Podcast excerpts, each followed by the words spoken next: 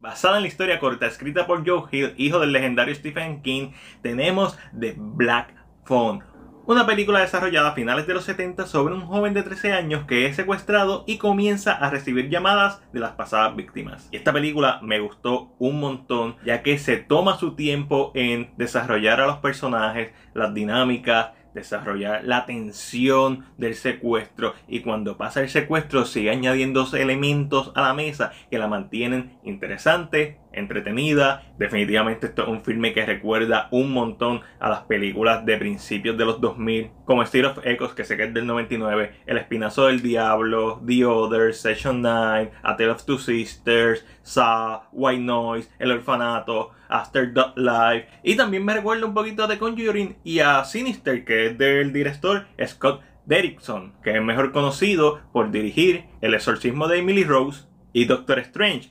Y creo que esta se va a sumar a la lista de sus películas por las que va a ser más conocido. Por cierto, El exorcismo de Emily Rose fue la primera película que fui a ver el cine tres veces. Y su dirección en este filme es bien meticulosa en crear una ambientación fiel a los años 70, especialmente esa parte final de los 70. Pero no solamente en los escenarios, en los carros, que es lo que normalmente hacen, sino en la actitud de las personas lo normal que era el bullying, lo normal que es la violencia en la casa de parte de los padres a los niños. Esas son cosas que esta película demuestra con la naturalidad que pasaba en, en esas décadas. Pero Derrickson se preocupa mucho por los personajes, por desarrollarlos, por darles sus momentos de respirar, esos momentos pequeños en donde conocemos a los personajes, en donde los entendemos y nos encariñamos con ellos, que le dan más impacto a cuando le pasa algo malo. Y esta película trabaja esa parte muy bien, esa tensión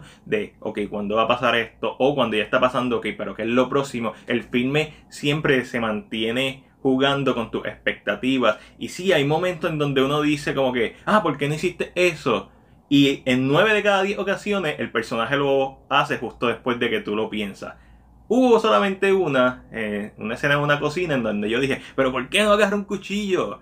Pero yo miré bien la cocina y no se veía nada, ¿verdad? A la vista. Así que quizás se puede justificar por eso.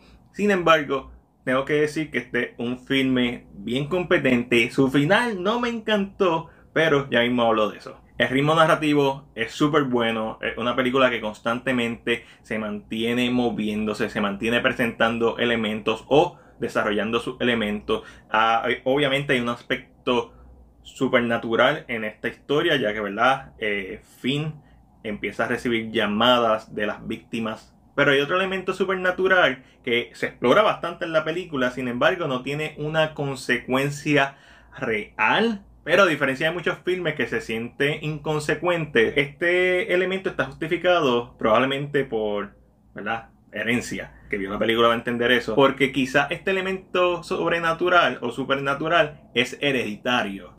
Y eso a mí me pareció cool porque le da una dinámica diferente y una razón para que constantemente vayamos a otro personaje que hace que la historia ¿verdad? se mantenga moviéndose. El ritmo narrativo en su mayor parte me encantó. Hubo una escena que fue como una especie de flashback psíquico que no me mató, creo que le cortó mucho el ritmo narrativo, especialmente en ese acto final. Fuera de esa escena, estoy bien conforme con el filme. Una película que está bien desarrollada en sus personajes. En especial hay una escena donde el papá le está a Gwen, a la hermana de Finn. Y, y hay un momento de actuación de esta chamaca que está tan duro que el, el, papá le está diciendo que repita algo. Y cuando ella lo repite por tercera vez, lo hace, pero tú notas la furia de, de ella. Y ese momento fue como, wow, estos nenes actúan de verdad. Porque una de las cosas que me preocupó cuando empezó el filme es si estos nenes iban a actuar bien. Porque en su primera interacción de líneas de diálogo, el diálogo estaba iffy. Y eso no es culpa de los nenes, es culpa de que estaba medio raro el diálogo. Pero después, ambos, que son los protagonistas del filme, yo hubiera pensado que Ethan Hawke iba a tener más tiempo en pantalla y lo tiene. Tiene el suficiente tiempo para que uno entienda que este es un personaje más profundo y más tridimensional de el que vemos. Y ahí está la clave. No lo vemos tanto, pero cuando lo vemos es como que abre un mundo de posibilidades y tú sabes que en su mundo, en su vida, está pasando algo más allá de lo que está pasando en el sótano. Ethan Hawke es una bestia y la máscara que tiene, hecha por el legendario Tom Savini, mejor conocido por películas como Down of the Dead, Friday the 13th, Day of the Dead, legendario el tipo. Y esta máscara que me recuerda mucho a la máscara de Onibaba, es bien interesante porque es una máscara que se transforma a medida que va pasando la película y en base a cómo se siente el antagonista.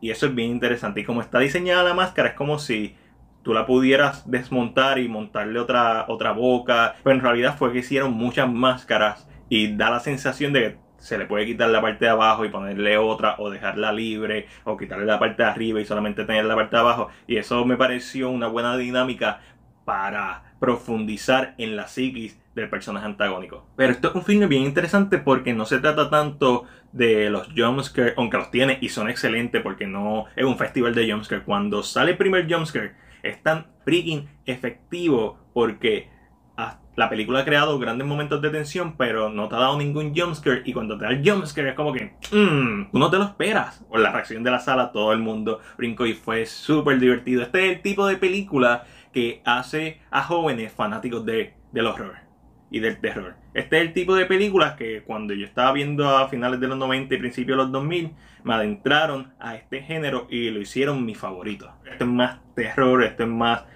hasta cierto punto más psicológico, aunque no se va full in, es más sobrenatural, tiene todos estos elementos, pero todos los manejas de una manera bien elocuente y los dispersa para que sea una experiencia bien dinámica. Sí, hay momentos que uno sabe que van a pasar, especialmente en el último acto, se torna un tanto predecible, pero como quiera se salen con la suya para que siempre el enfoque sea entre los dos hermanos, por ende en el aspecto emocional. Esto es un filme que te recomiendo que veas, es entretenido, es divertido, hasta el momento emocional, es todo el paquete completo de una buena película de terror y es por eso que entre lo bueno, lo malo y lo ok, yo le doy a The Black Phone una B plus.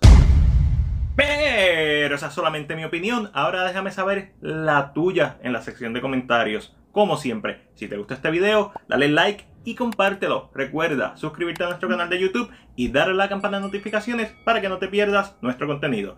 Este fue Mac de CinePR y será hasta la próxima.